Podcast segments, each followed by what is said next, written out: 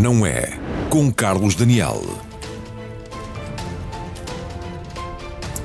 Boa noite e bem-vindos. Este é ou não é o momento em que a guerra na Ucrânia deixou de ser evitável. Depois da Rússia ter reconhecido a independência dos territórios separatistas de Donetsk e Lugansk, o Parlamento russo deu luz verde a Vladimir Putin para utilizar tropas fora das fronteiras do país. Para o Ocidente, Estados Unidos, União Europeia, a NATO, já não há dúvidas de que a ação militar de Moscou está em marcha e refere-se mesmo a uma invasão em larga escala como estando iminente. E como resposta foram hoje anunciadas sanções ao regime russo, sanções económicas e financeiras, com a promessa de que vão fazer sofrer muito o regime de Putin. É neste contexto que fazemos o debate desta noite na RTP1, com os professores e investigadores em assuntos internacionais Bernardo Pires de Lima e Ana Isabel Xavier, aqui comigo em estúdio. À distância também José Pedro Teixeira Fernandes e Sandra Dias Fernandes. E ainda aqui no estúdio, junto de mim, o professor de Economia Pedro Brinca e o Major-General Arnaud Moreira. Boa noite a todos e muito bem-vindos. Prioridade ao contacto com Moscovo e Kiev, os dois pontos de contacto deste conflito, com a enviada especial da RTP a Kiev, Cândida Pinto, e com o correspondente RTP Moscou, Evgeny Moravits. Boa noite aos dois e obrigado pela vossa disponibilidade, a horas já um pouco mais tardias. Cândida, começo por ti. Kiev assiste ao anúncio das sanções, presumo que com alguma satisfação, mas aproveita para lembrar que o que precisa mesmo é de mais armas e de aderir à União Europeia.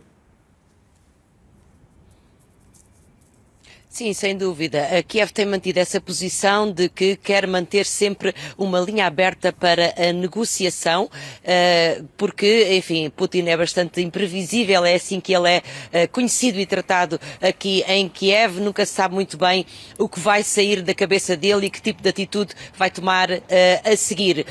Claramente, o exército ucraniano tem mantido aqui uma posição defensiva. É essa a ordem que tem de não ter nenhuma atitude ofensiva que possa escalar o conflito, manter-se numa atitude eh, defensiva e não dar asa a qualquer tipo de provocação. Contudo, o facto de, das tropas uh, russas terem já entrado uh, nas autoproclamadas uh, repúblicas separatistas de Donetsk e, e de Lugansk e de Putin lhe ter conferido independência unilateral a esses territórios, lança sinais de alarme aqui em Kiev. Já hoje, já esta noite, o presidente Zelensky, o presidente ucraniano, fez um apelo à mobilização geral dos reservistas. Eh, eu lembro que o exército da Ucrânia tem 260 mil elementos e tem tido um conflito ao longo dos últimos oito anos no leste que tem, enfim, consumido muitos filhos das famílias ucranianas. Ou seja, a Ucrânia tem neste momento à volta de 200 mil reservistas e quando falo de reservistas são pessoas entre os 20 e os 30 anos. São pessoas uh, muito novas e daquilo que fui falando ao longo dos dias uh, que tenho estado por aqui, uh, tem havido essa, essa disposição, essa disponibilidade de quem já passou pelo conflito no leste em defender a Ucrânia nesta altura. Ao mesmo tempo, o presidente Zelensky eh, fez também um apelo a que não exista uma mobilização geral do país. E isto porquê? Porque, enfim, sabemos que por todo o país têm decorrido treinos militares a civis, a chamada defesa territorial, pessoas que têm armas em casa e é com essas armas que vão fazer uh, os treinos, uh, mas isso pode ser também um problema no país uh, se as pessoas de repente começarem a vir com essas armas na mão quando o governo ucraniano quer manter uma via diplomática aberta e uma atitude defensiva. Claramente, o que parece estar aqui em jogo é, de facto, esse destino da Ucrânia, se ocidentalizar-se ainda mais, tal como tem acontecido nos últimos oito anos, ou uh, ficar de novo sobre a influência da Rússia. Claramente, uh, por parte dos ucranianos aqui em Kiev e não só, serão cerca de 60% da população que prefere uh, ter uma relação mais estreita, um caminho que vai uh, por aquilo que é a Europa uh, e, e, o Ocidente. E Cândida, deixa-me colocar-te esta pergunta e pedir pedir-te uma resposta relativamente rápida a esta pergunta. os cidadãos da Ucrânia, e tu calcorreaste o país ao longo das últimas semanas, o país é enorme, mas já estiveste em várias regiões. Os ucranianos temem mesmo que a Rússia avance numa invasão, como se admite, de larga escala, ou a maior parte deles, desses que vivem a centenas de quilómetros, como, como está Kiev, por exemplo, eh, prevêem que o, que o avanço dos russos não irá muito além do Donbass, quando muito à zona de Mariupol? Eu creio que, enfim, essa sensação mudou nas últimas 24 horas com a atitude de Putin. Ou seja, até agora as pessoas afastavam claramente uh, uma invasão de larga escala uh, e, enfim, se o conflito se mantivesse no Donbass, é um conflito com o qual a Ucrânia já vive há oito anos. Ora, neste momento há uma certa convicção de que o conflito pode escalar em, vários, em várias etapas, não ser uma coisa repentina por todo o país e pode ter várias configurações. Uh, hoje também foi dada a indicação à Guarda Nacional para fazer a proteção de pontos estratégicos, centrais elétricas e outras zonas estratégicas uh, do país. Portanto, há esse receio de atos de sabotagem ou de ataques esporádicos ou de ataques uh, cibernéticos, como já tem acontecido. Mas, enfim, essa configuração de uma invasão em larga escala é colocada agora em cima da mesa, mas não repentina antes numa, numa escalada ao longo do tempo. Cândida Pinto, enviada especial, com David Araújo, de enviados especiais da RTP eh, à Ucrânia e, no caso concreto, na capital Kiev. Vou ao encontro do Evgeny Moravich, em Moscovo. Evgeny, as sanções hoje conhecidas, até que ponto eram esperadas e, mais que isso, até que ponto podem mudar as intenções de Vladimir Putin? Uh, boa noite, Carlos. Claro que as sanções eram esperadas. É e um, isto foi confirmado até pelo ministro Lavrov ainda ontem ele disse que a, a, a, eh, chegariam a seguir sanções e eram esperadas. Uh, pronto, uh, as, as, sanções contra as instituições financeiras da Rússia não serão grande, um, grande impacto para o público em geral, porque não afetam, ou vão afetar o público, vão afetar a cotação do rublo, da moeda nacional, vão afetar a inflação, as pensões e os salários no setor público mas a longo prazo isso não será um impacto imediato já sentido. Aliás, a máquina propagandística russa está a trabalhar a, a pleno gás e essa máquina não terá dificuldade em persuadir grande parte uh, da população uh, que acredita que eh, em Vladimir Putin hum, não vai eh, demorar em, hum, portanto, persuadir essa gente de que uh, o pioramento, qualquer pioramento da vida, do nível da vida, uh, é resultado das intrigas tecidas pelo mau Ocidente. Portanto, as sanções não vão ter um impacto imediato, mas alguns oligarcas russos, como disse Borrell, uh, vão deixar de ir às compras ao Milão e a passar férias em São Tropez. Uh, entretanto, para, uh, para o público em geral, isso não terá tanto efeito mesmo imediato. E em 30 segundos, Evgeny, um desafio para ti é até onde é que quer chegar Vladimir Putin? Juntando as informações todas dos últimos dias, já nos conseguimos aproximar mais da intenção do, do líder da Rússia? Uh, já se assiste a uma uh, intenção de Vladimir Putin de ir até o fim. Uh, esse fim não é conquista da Ucrânia, com certeza. Esse fim é fazer com que a NATO receba essa mensagem de Moscou para os próximos anos e para os próximos decênios, para que esse ano seja comemorado ou, ou lembrado como ano em que o sinal dado pela Rússia é que com a Rússia não se brinca. Quando a Rússia, quando o Putin diz que quer que a NATO não se aproxime, uh, tem que se resolver esta questão. Uh, quais são os remédios de Putin uh, desconhecemos, porque as tropas que vão lá para, para, para, a Ucrânia não obrigatoriamente irão atacar o território ucraniano, mas a corda está esticada até o máximo e o Putin não vai voltar por trás, nem por causa das sanções, nem eh, pois conhecemos esse homem, não é daqueles que uh, uh, aceitam tréguas, ainda menos derrotas.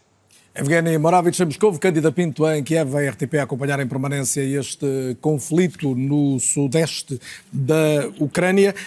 Um, General Arno Moreira, bem-vindo mais uma vez. Olá, um, estamos aqui perante um conflito inevitável, até pegar nestas últimas palavras do Evgeny Moravich.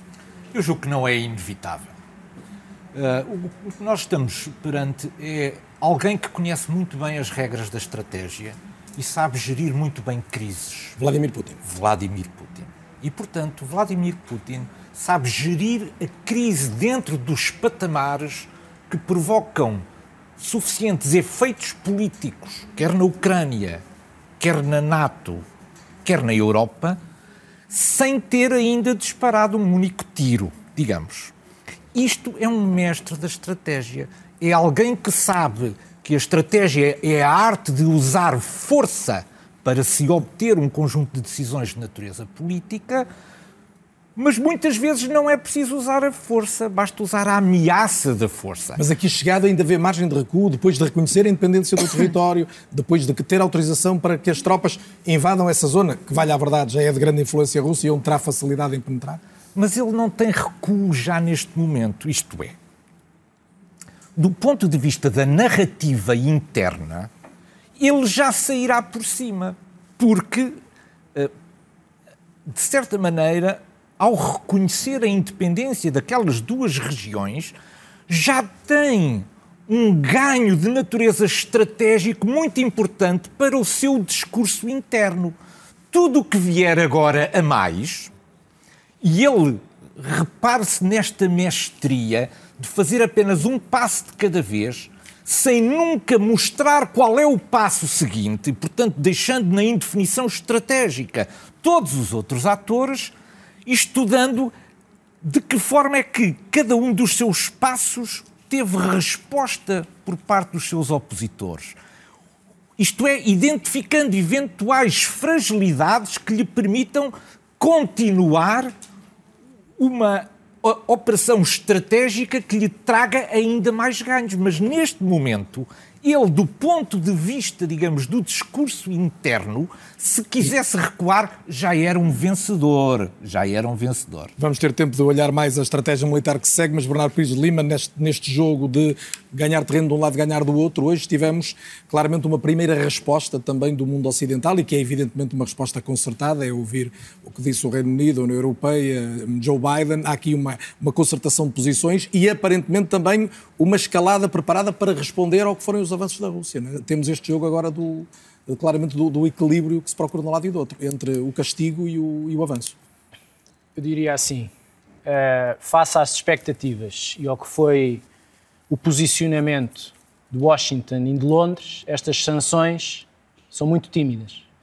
Face à expectativa e aos problemas internos que o governo alemão tinha com o gasoduto Nord Stream 2 em mãos, o governo alemão foi o que foi mais longe na coragem para sancionar uma obra milionária e que, e que faz fazia... falta à Alemanha, e que faz falta à Alemanha, não é? A avaliação que foi feita pelo governo alemão é que a economia alemã pode sobreviver Entre sem a entrada em vigor de um segundo gasoduto vindo da Rússia. E, portanto, eh, as informações e a avaliação que eles fazem, o que eu digo é, é politicamente muito mais complexo fazer o que a Alemanha fez hoje do que fazer o que Londres e Washington fizeram, que é muito simples e é muito tímido e é muito pouco corajoso. Uh, e, portanto, mais uma vez, eu não quero decretar nem vencedores nem derrotados, mas a avaliação que o Sr. Putin fez internamente, tal como já fez com a experiência de 2008 na Geórgia, e acho que esse enquadramento deve nos ajudar a perceber o que está em causa hoje e o que pode vir a ser os próximos passos, é que as sanções, tal como em 2008, não causaram grande moça ao regime. Aliás, o regime eh, continuou este, a sua... Esta tentativa de asfixia financeira para ti não é muito relevante, pelo não menos é relevante. no curto prazo? Não é muito relevante, uh, nem mesmo a asfixia comercial ao Donbass por parte da União Europeia é relativamente uh, acomodado por outras vias. Portanto, eu acho que são muito tímidas. Uh, é evidente que o quadro da Ucrânia não estando dentro da, da NATO nem do abrigo do artigo 5 do Tratado de Washington, cada aliado vai uh, exercer bilateralmente o apoio que entender. Uns estarão à volta de sanções, também uh, repara que não há sanções, tirando a questão de, de prolutar a entrada em vigor do Nord Stream 2, uh, não há sanções sobre gasodutos ou fornecimento energético, porque isso não, não existiria consenso dentro da União Europeia, nomeadamente depois do Sr. Draghi ter dito que sobre essa matéria não aprovaria qualquer tipo de sanção. Só para recuperar 2008. 2008, o Sr. Putin... Geórgia, reconhe... as questões da e da Exatamente. O Sr. Putin reconhece a independência. É acompanhado por meia dúzia de países uh, irrelevantes no cenário internacional. É condenado, é sancionado. O que é que o Sr. Obama faz quando toma posse?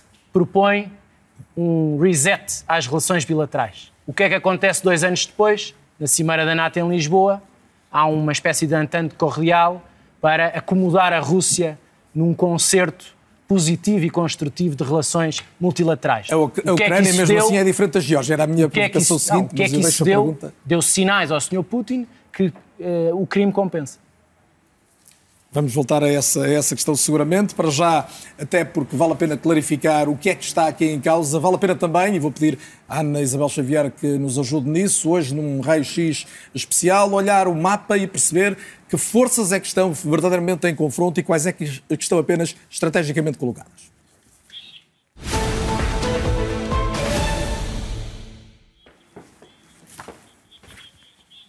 Ana Isabel Xavier, especialista em assuntos internacionais e também comentadora da IRTP. Vai ficar mais perto do, do, do, mapa, Ana Isabel, que é mais fácil para assinalar algumas das circunstâncias. Começamos por perceber esta distinção entre o imenso território da Rússia e uma Ucrânia, que, descontada a Rússia, é o maior país eh, do território europeu, portanto, o país também que não tem uma população extraordinária, ronda, aproxima-se dos 40 milhões, mas tem um enorme território. E tem esta é a tal zona do Donbass, muito falada nos últimos tempos, e depois o Porto de Mariupol, que é uma zona estratégica que ainda pertence também ao Donbass. Exatamente. Eu chamaria aqui atenção para várias questões. Antes de mais, obviamente, localizarmos as duas províncias que foram, entretanto, reconhecidas por Vladimir Putin como autónomas e independentes, Donetsk e Lugansk. Isto significa também que Vladimir Putin e as tropas russas ocupam neste momento cerca de um terço da região mais vasta que uh, é o Donbass. Mas depois chamaria a atenção aqui mais a sul para o porto uh, de Mariupol, que é absolutamente estratégico entre a Crimeia e estas duas mesmas províncias. E também temos que ter aqui a noção marítima, o Mar de Azov e o Mar Negro,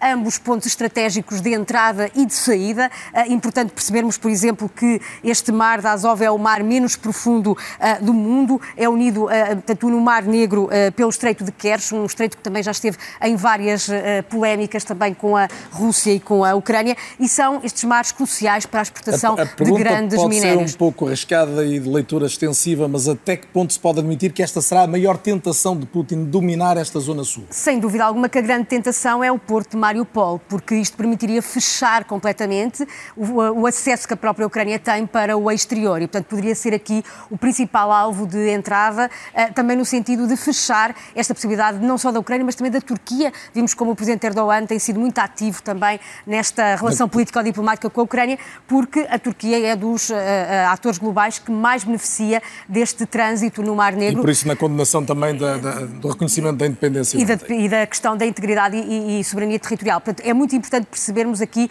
como a geopolítica e a estratégia são tão importantes para também perceber esta dimensão de como Vladimir Putin, através destas duas províncias, claramente e com a Crimeia, acaba por uh, concentrar e dominar toda esta zona do mar de Azov. E vamos perceber a seguir que isto tem uma tradução militar e a forma como verdadeiramente a Rússia está a cercar praticamente todo o território da Ucrânia, tirando o que vamos ver a seguir, que é a parte que pode ser defendida pela NATO. Este mapa é também muito importante porque vai, no fundo, mostrar como a Ucrânia está cercada. A Ucrânia está cercada a norte, portanto, através das tropas e dos exercícios militares que têm sido conduzidos ao longo das últimas semanas com a Bielorrússia. Está, obviamente, cercada pelo próprio território russo e também importante clarificar que o acordo de assistência mútua que foi feito com estas duas províncias prevê que as tropas russas e este contingente russo entre claramente em Donbass e, portanto, também inclusivamente construam aqui ou edifiquem aqui bases uh, militares fixas e permanentes. Isto significa que há uma aproximação das fronteiras da, da Ucrânia propriamente dito, e depois, mais uma vez, ali a Crimeia, absolutamente estratégica também na colocação de uh, contingentes, portanto, a Ucrânia cercada a norte, a sul, ainda mais a leste, e temos aqui um, um, também um arsenal muito diferente, uh, quer equipamento aéreo, naval uh, um, e também, obviamente, terrestre, portanto, mostra também o poderio que a Rússia tem nesta matéria e, e com os seus vizinhos. E Já quando agora... se ouve a, a, falar da mobilização militar que há do lado da NATO, vale a pena, obviamente, sempre colocar como, como nota prévia que não haverá um conflito entre a NATO e a Rússia, desde logo porque a Ucrânia não pertence à NATO, mas a NATO avança para defender a integridade da, da, da Zona Leste. Essa da, questão é, é, é, muito importante, ou seja, a Ucrânia não é um aliado da NATO, não é um Estado-membro da União Europeia, também no que diz respeito ao leste não é uh, um Estado da União Económica Euroasiática nem da Organização do Tratado de Segurança Coletiva, que são duas organizações lideradas uh, pela Rússia e que são muito similares àquilo que a União Europeia e a NATO representam, mas este mapa é importante para percebermos o quê? Que a grande estratégia dos aliados uh, da NATO, sem dúvida alguma, é reforçar os seus contingentes nos países bálticos, Estónia, Lituânia e, e Letónia, com, objetivo? Eh, com o objetivo de uh, dissuadir e conter uma ameaça que está sobretudo focada nos bálticos, Polónia e Roménia, no sentido também de perceber e de, de Putin perceber que não vai efetivamente haver uma agressão, uma invasão, uma, uma, ação mais musculada por parte do Ocidente, até porque a Ucrânia não é membro da NATO e, portanto, não, não se ativa aqui o artigo 5 mas claramente mostrar que os aliados estão unidos e mais, que qualquer uh, incidente de mais híbrido, ataques cibernéticos ou alguma ameaça mesmo territorial às possa fronteiras acontecer que possa acontecer. E terá daí, resposta, aí terá, terá resposta, resposta. E daí também se explica o reforço contingente, eh, nomeadamente o reforço do policiamento aéreo nos Bálticos e o reforço terrestre também na Polónia e na Roménia, portanto muito estratégico também o posicionamento dos aliados da NATO junto da Ucrânia. Ana Isabel Xavier, muito obrigado por esta Obrigada. ajuda na leitura de uma realidade que se compreende melhor colocada em termos geográficos. Aproveito para chamar à conversa também José Pedro Teixeira Fernandes, outro professor, investigador e grande especialista de assuntos internacionais. Eh, boa noite e muito bem-vindo também à RTP esta noite. Eh, há mesmo iminência de uma ofensiva em grande escala? Vê isso como uma probabilidade nesta altura? Boa noite, muito obrigado pelo convite. É um gosto de estar aqui no programa. Uh, eu penso que é muito difícil nós entrarmos nesse tipo de considerações. Podemos aqui traçar cenários e especular um pouco e falar aqui das nossas intuições. Uh, eu diria, e até já foi um pouco aqui referido anteriormente, que a estratégia da Rússia e nomeadamente todo este posicionamento militar, que compreensivelmente causa uma enorme pressão sobre a Ucrânia e imagino com uma angústia na, na própria população, e, não pode ser subestimado desse ponto de vista, uh, mas julgo que a, a, primeira opção, provavelmente Vladimir Putin, uh, embora uh, tudo isto que são intenções é sempre algo que nunca poderemos demonstrar e que teremos que dar tempo para perceber a evolução, eu diria que nesta fase, pelo menos, é fundamentalmente a ideia de uma enorme pressão política onde a própria reação ocidental, em parte compreensível, obviamente, mas ajuda, se calhar, a credibilizar toda esta estratégia de pressão militar. Porque nós aqui temos que ter em conta o seguinte. A Rússia pode ir atingindo os seus objetivos, eh, que nós não sabemos exatamente até que grau eh, o presidente russo considera que é satisfatórios as concessões consegue, eh, mas pode ir conseguindo os seus objetivos num jogo onde estar sempre no limite da, da sua linha, sem avançar para uma manobra militar que provocaria necessariamente um, um conflito aberto, que ela estaria ao resto do território da Ucrânia ou até outros Estados, sempre nesta ambiguidade e nas zonas limites mas jogando também com o medo provoca e também com o que tem sido, eh, do meu ponto de vista, uma estratégia ocidental, eh, sobretudo americana e britânica, que muitos têm elogiado e eu, sinceramente, sou bastante mais crítico. Esta estratégia de estar aqui fundamentalmente sempre a divulgar imagens. Nós andamos aqui há dois meses e meio a falar de invasões, eh, a falar de operações de bandeira falsa, a falar com mapas que até são divulgados aqui ou ali, que podem entrar as tropas russas por este ponto, por aquele ou por outro. Bom, tudo isto, a realidade mostra mostrará se é verdade ou não. Agora temos que perceber que do lado da Rússia tudo isto é analisado, é visto e certamente lhes permite realinhar a estratégia. Portanto, eles têm total percepção de que há aqui um jogo do Ocidente e em particular norte-americano de lançar o mais possível de informações para a opinião pública para contrabalançar uma ideia de invasão. Mas se a estratégia de Vladimir Putin era inicialmente essa, ele certamente já ajustou já ajustou, porque senão isto passaria a ser um script já anunciado nas televisões há muito tempo e não teria efeito surpresa nenhum. Nós não estamos a ver atuar assim. Portanto, eu não excluo o risco de, um, de, um, de uma invasão ou eventualmente de um conflito mais alargado. O que eu diria é que me parece que isso pode ser mais por descontrole e estas situações têm este risco. Muitas vezes os próprios atores envolvem-se em operações que são, depois têm reações do outro lado que, vá lá, em condições de mais racionalidade não teríamos. E temos de ter em conta outra coisa.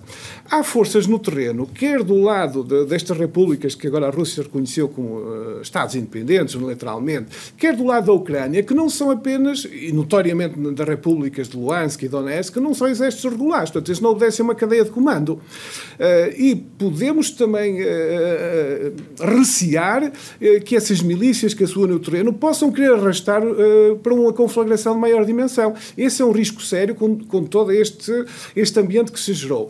Mas eu acrescentaria o seguinte: nós precisamos também falar da Ucrânia e do interesse da Ucrânia, porque às vezes nós discutimos isto como fosse apenas uma competição entre Rússia e Estados Unidos, a ver quem ganhou, ah, e a Ucrânia também não interessa muito nisto, porque na realidade esta estratégia norte-americana tem um efeito muito mal na economia da Ucrânia. Ah, ou seja, ela própria credibiliza a ameaça russa, faz os objetivos da Rússia, que em parte são simbólicos e de prestígio, dar a ideia ao mundo que está no mesmo patamar de poder dos Estados Unidos e da China, que obviamente são dos grandes objetivos de Putin e que seguramente este é algo que lhe vai dar muitos dividendos internos.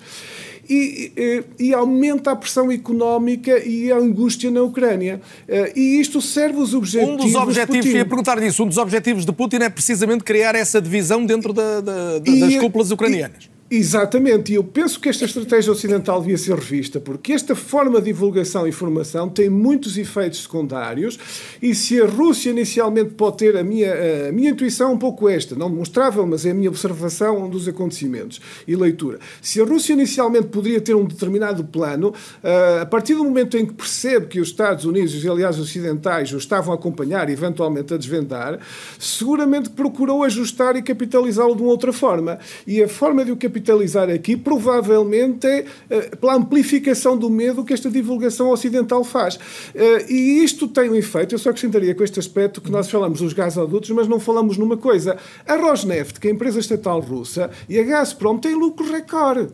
Portanto, toda esta estratégia de estar no limite, se está permanentemente invade, não invade, faz subir os preços da energia nos mercados. Uh, os mercados antecipam o prémio de risco e isto para a Rússia são sempre boas notícias. Até agora, se ele a continuar neste jogo, de, a jogar nos limites, vai continuar a compensar largamente financeiramente por essa via os efeitos destas sanções e até os custos desta mobilização militar de enormíssima envergadura. Muito bem. É uma boa deixa para trazer a conversa também Pedro Brinca, já o disse, professor de macroeconomia na nova SBE. Eh, Pedro, eh, ouvimos aqui uma leitura sobre ganhos imediatos até para a economia, para a economia da, da Rússia, mas o, o, que temos em cima da mesa são estas sanções que o Bernardo classificou no essencial como pífias, sobretudo as com origem em Bruxelas e nos Estados Unidos. Um, até que ponto é que este corte, por exemplo, do acesso ao mercado da dívida produz algum efeito para, para a Rússia? Eu, boa noite, obrigado pelo convite, cumprimentar a todos. Uh, não, eu, eu, concordo com a leitura que foi feita aqui. Não me parece que seja nada de determinante. Estamos a falar de um país que tem um rácio de dívida sobre o PIB muitíssimo baixo, tomarmos nós, não é? tem 20% da dívida sobre o PIB. Eu parece-me que este tipo de sanções afeta muito mais uh, aquelas elites próximas, as elites políticas. São os oligarcas russos. Exatamente. Do que propriamente a economia como um todo. Agora, também sabemos que, e isto já é uma leitura que já me escapa um bocadinho, que eu sou economista, mas também a minha percepção é que existe um controle muito forte por parte de Putin de todos estes oligarcas, pelo que eh, não me parece, e acompanho a leitura que aqui foi feita, que estas, estas sanções tenham um, impacto muito forte, uh, até como deterrent, para a própria Rússia. Mas a economia russa tem robustez para aguentar este tipo de sanções muito tempo?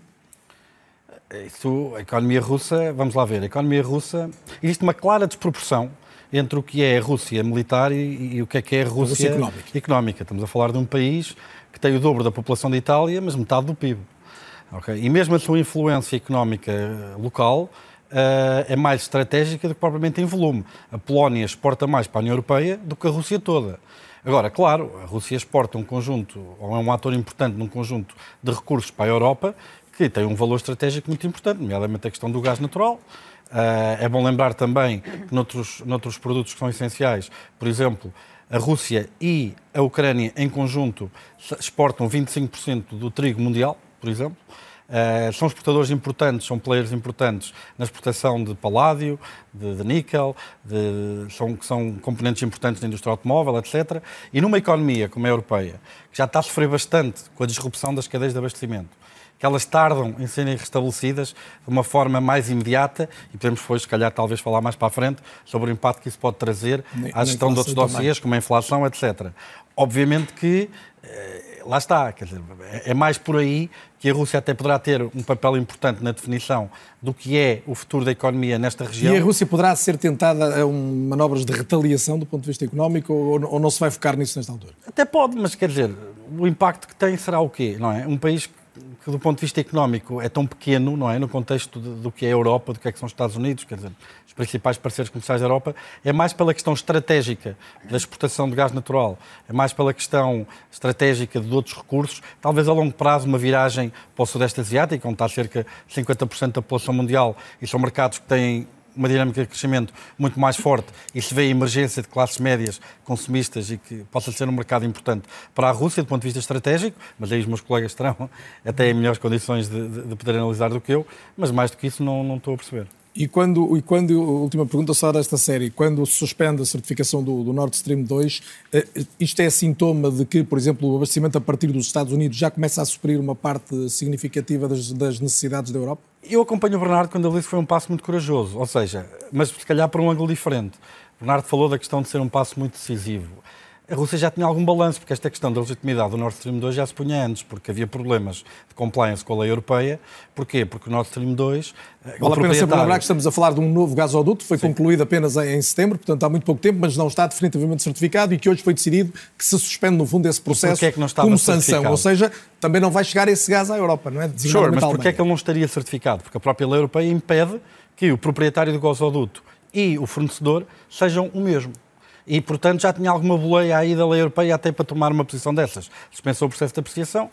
No caso do Nord, Stream 2, do Nord Stream 1, isso já não acontece, ele está em operação desde 2012, mas essa questão já não se punha. Porquê? Porque o Nord Stream 1 não é considerado um pipeline de abastecimento, mas sim um ramal de ligação. Não é? Há aqui estas questões técnicas que às vezes dão jeito, uh, mas é o caso, não é? E esse não será, não será uh, definitivamente interrompido. Mas parece-me que, de facto, é por essa via que a Rússia terá maior preponderância e impacto na, no que será na Europa. A Alemanha teve uma visão corajosa, porque 55% do, do, gás natural que a Alemanha importa vem precisamente da Rússia. E a, Rússia, e a Alemanha já está a acelerar uh, a adaptação dos portos para receber gás liquefeito, está em negociações com a Noruega, que também já avisou que não tem grande capacidade de aumentar a exportação de gás natural, está a arranjar alternativas, mas uh, as reservas de gás natural da Europa estão a baixar muito.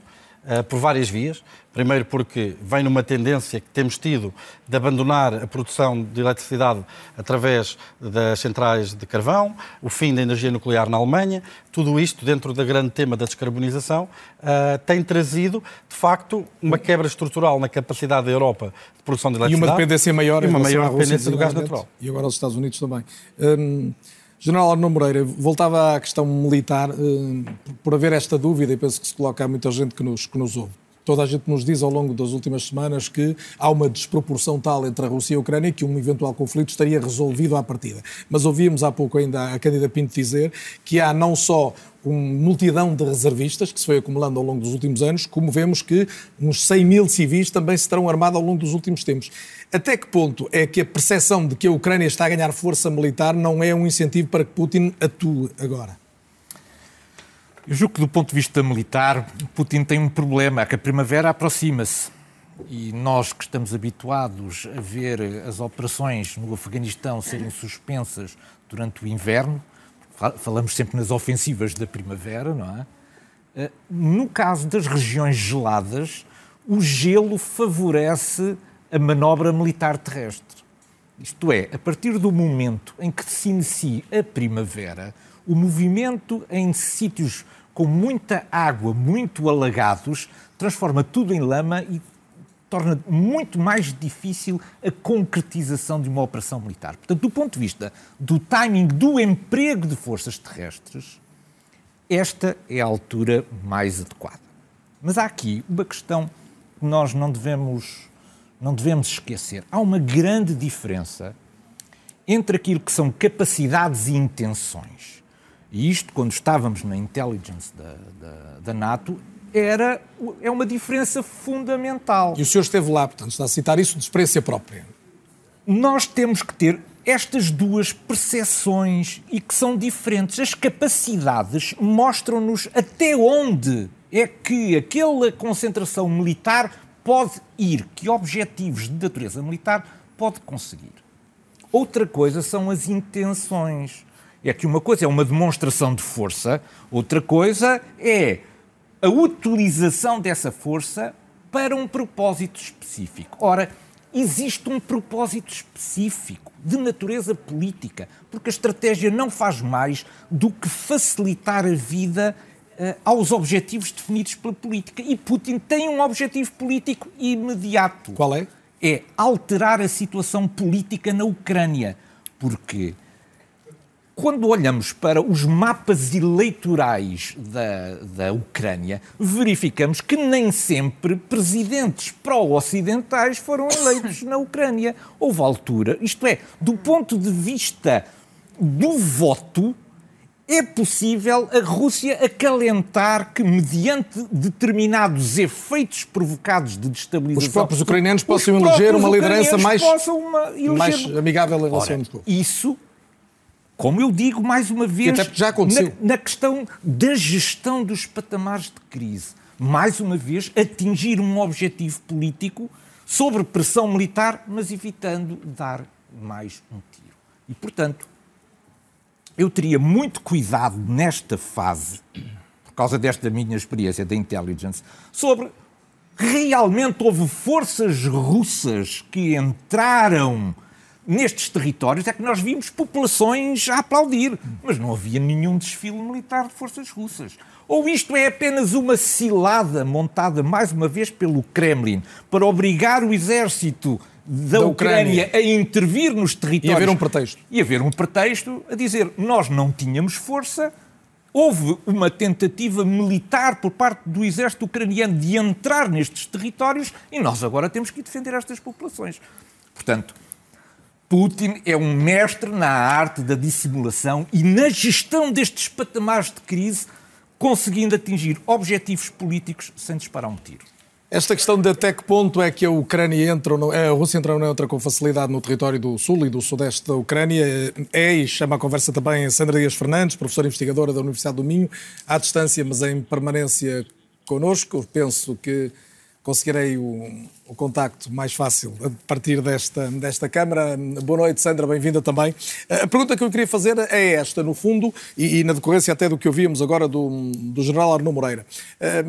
Esta ideia de que há uma zona mais amigável para a Rússia poder entrar no território da Ucrânia e em que não terá grande resistência, mas haver outras onde claramente será território hostil e que isso dificilmente levará Putin a tal invasão mais, mais ampla.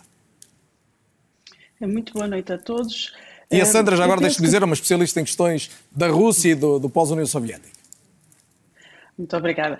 Eh, eu penso que Putin passou eh, eh, de. Portanto, começou a jogar a, carta da imprevisibilidade e agora está a jogar a carta da ambiguidade de forma a que o seu principal objetivo seja atingido, e eu penso que o objetivo de, do presidente Putin é, é, é, é, amplo e tem a ver mesmo com redesenhar o mapa europeu do ponto de vista uh, dos atores que uh, definem as relações de força e as relações políticas na Europa. Portanto, a questão imediata no terreno da Ucrânia é obviamente uma incógnita para todos.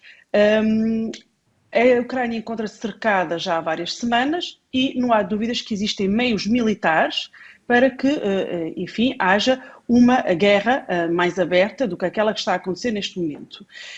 Se isto vai acontecer ou não, não depende só do presidente Putin. Penso que depende também de compromissos e de ações que possam acontecer no interface com os Estados Unidos e com os Estados europeus. Hoje é um dia importante nesta crise, com a adoção de sanções, elas eh, não estão, eh, não agradam a todos, embora do ponto de vista da União Europeia, as sanções que foram adotadas eh, continuam a ser um milagre, uma vez que requerem uma decisão por unanimidade. significa que os 27 Estados-membros estiveram de acordo sobre o, o, o, tipo de sanções e o pacote de sanções a adotar. Um, isto pode parecer pouco àqueles que, como os Estados Bálticos ou a Polónia, não é, estão mais perto uh, estão mais próximos da Rússia e têm memórias históricas muito difíceis com a Rússia, mas uh, é aquilo que neste momento está a ser aplicado precisamente Daniel, Carlos Daniel, para que, uh, caso a Rússia avance mais, não é? entre no território da Ucrânia, haja possibilidade de escalar as sanções. Não é? Portanto, as sanções têm por objetivo também haver alguma reserva, caso seja necessária uma ação mais robusta ainda, se a Rússia avançar no território ucraniano. Muito bem. Eh, Ana Isabel Xavier, como é que chegamos a este ponto? Há, aqui, há razões que explicam o, o, o chegarmos a 2022 com este, com este potencial de conflito? Bem, eu diria que, na verdade, eh, nós chegamos a 2022 com mais uma fase de um conflito que começa no imediato pós-Crimeia. Não é por acaso que nós fazemos referências sucessivas a 2014 e a anexação da Crimeia, e, a anexação da Crimeia, e àquilo que é uma guerra, uma guerra civil de baixa intensidade que para os ucranianos existe claramente no leste ucraniano desde o pós-Crimeia. Portanto, nós estamos é, a testemunhar um pico de uma escalada que durante muito tempo eh, foi sobretudo uma escalada de retórica, de propaganda e de intimidação e que neste momento parece ser sobretudo uma escalada de proteção. Aliás, a, a propaganda e a narrativa mantém-se, mas Vladimir Putin consegue transformar esta situação como sendo uma inevitabilidade. No final do Conselho de Segurança Nacional russo, Vladimir Putin diz mesmo que tornou-se uh, uma situação de um beco sem saída e em que os esforços diplomáticos que foram sendo construídos também com os acordos de Minsk de 2014 e 2015 revelam-se absolutamente gorados a partir do momento em que é a Ucrânia que é a primeira a violar esses mesmos acordos. Portanto, o Putin devolve por completo a responsabilidade à Ucrânia por esta inevitabilidade de ter que proteger os civis das duas províncias de Lugansk e Donetsk. E também por isso começa a retirar estes civis durante o fim de semana e oferece-lhes condições equiparadas a refugiados na Rússia durante o tempo que for necessário para restaurar a paz e a segurança nestas mesmas regiões. E também por isso podemos estar aqui a falar de uma situação que se pode prolongar num nível nível baixo ou elevado de intensidade por dias, semanas, meses ou até por ainda mais oito anos. É um desafio para a segunda parte deste É ou Não É, olharmos o que pode acontecer nos próximos tempos, mas também discutir como devem colocar-se os eh, países da União Europeia, desde logo em termos estratégicos, em termos de redefinição da sua própria, do seu próprio alinhamento em termos militares, a partir do que revela também esta crise entre a Rússia e a Ucrânia. A pausa é curta. Até já.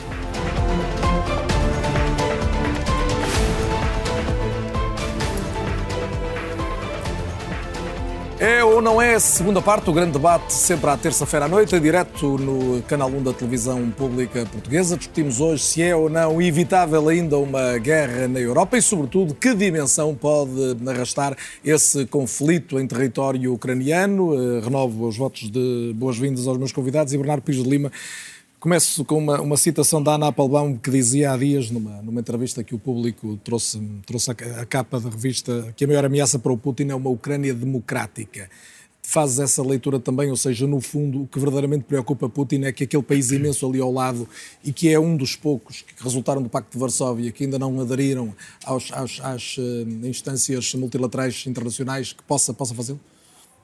Não é só a Ucrânia. Dizer, o que ameaça o regime russo é o sucesso da vizinhança pós-soviética. Já houve provas de que houve sucesso de muitos países que aderiram à NATO e à União Europeia, um, ehm, quer do ponto de vista das liberdades, de, de, de, digamos, da sustentabilidade do, do sistema político, uh, condições económicas, sociais, etc.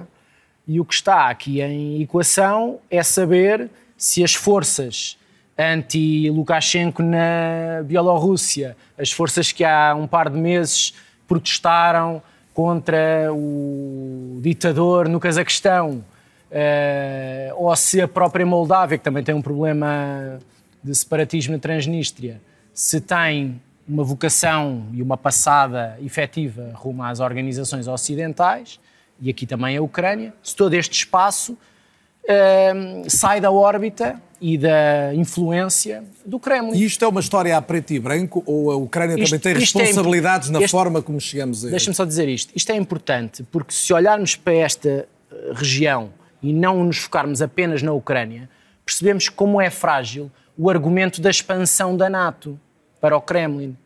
O argumento da expansão da NATO é usado e abusado consoante as eh, conveniências. Não há nenhuma manifestação de intenção da Bielorrússia para aderir à NATO ou do Cazaquistão e não foi por isso que o Sr. Putin eh, enviou tropas para proteger os ditadores que lá estão.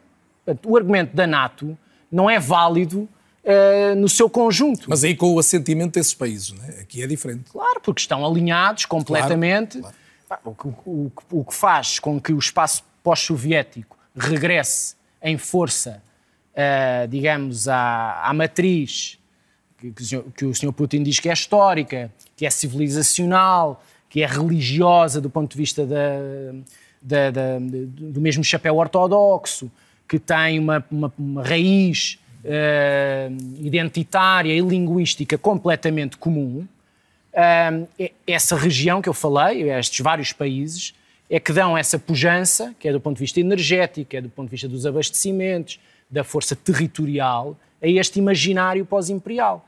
Se começas a mirrar e a ter sucessos democráticos, o Kremlin fica mais exposto às suas próprias fragilidades, porque também tem forças democráticas internas. Nós não podemos confundir a Rússia com o Sr. Putin. Eu sei que há muito essa avaliação e que depois do Sr. Putin nada. Isso é a retórica dele, é essa, esse jogo de psicológico interno e externo que faz com que ele esteja há 20 anos no poder e já tenha estado antes como primeiro-ministro e, e regresse certo. à cadeira e do poder quando quiser. Até. Portanto, esta, esta lógica mais regional é que faz com que a Rússia possa operar do ponto de vista da sua mitologia imperial, no grande jogo foi, geopolítico internacional na, e não deixe que as, as, todas as dinâmicas da globalização, energéticas, tecnológicas, Mas a Ucrânia falhou ou não também neste processo, sobretudo aos Estados Unidos e à desde China. os acordos de Minsk, a Ucrânia falhou ou não também? Em que sentido? Os sucessivos governos da ucranianos para implementar verdadeiramente, para dar mais corpo ao que foi acertado. Os acordos de Minsk, já disse aqui uh, ontem, eram muito taxativos sobre um conjunto de passos a dar e muito vagos sobre o essencial. E o essencial era o estatuto das províncias do Donbass. Claro. E, portanto, como as partes optaram por ter no papel uma amplitude em relação ao estatuto, estavam à mercê, nesse sentido, são Era essa a minha pergunta, se no fundo a Ucrânia não tinha, não tinha permitido também que esse, não se conseguiu dirimir. Lado dúbio se fosse Eu também não ponho de parte, eu acho que nós estamos aqui sempre numa uh, avaliação sobre uma passada inexorável, que seja mais uh, expansiva territorialmente, seja por fases como a Cândida disse. Uh, acho que essa hipótese está completamente em, em aberto, em cima da mesa. Mas também há hipóteses desta posição do Sr. Putin forçar acordos nos termos em que ele quer e não na vacuidade em que os termos estavam colocados. Portanto, ele joga bem em todos os domínios. Joga bem na, na, na conveniência, na, na dinâmica energética, joga bem na dinâmica de pressão militar e psicológica sobre qualquer população, joga bem sobre as ansiedades da coesão europeia e transatlântica, joga bem sobre o posicionamento da China, que ainda não falámos aqui e que é muito importante, joga bem sobre toda essa vizinhança regional, Ásia Central e Leste.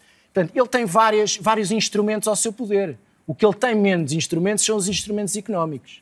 Essa é que é a fragilidade dele, demográficos também, e depois de... Uh, amplitude do seu modelo económico, está completamente concentrado nos hidrocarbonetos. Só para dizer uma coisa em relação ao Pedro, ao que o Pedro disse, que tem a ver com esta carta energética e esta dependência. Há vários níveis de dependência dos países europeus em relação à, à Rússia, por exemplo, Portugal não tem uma expressão por aí além, uh, mas há novos debates em, em funcionamento. Não é só alterações de gasodutos, ou seja, gasodutos em construção alternativos, nomeadamente os que vêm do Báltico para o Adriático, com um grande investimento americano, diga-se.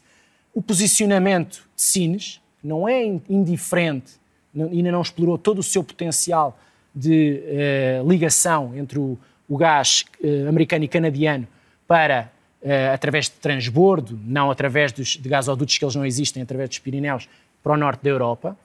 Depois, um outro player que está em paralelo a isto tudo, que tem a ver com as negociações com o Irão, e elas têm corrido bem em paralelo. Pouca gente fala, porque normalmente só se fala das desgraças e não se fala do que está a correr bem.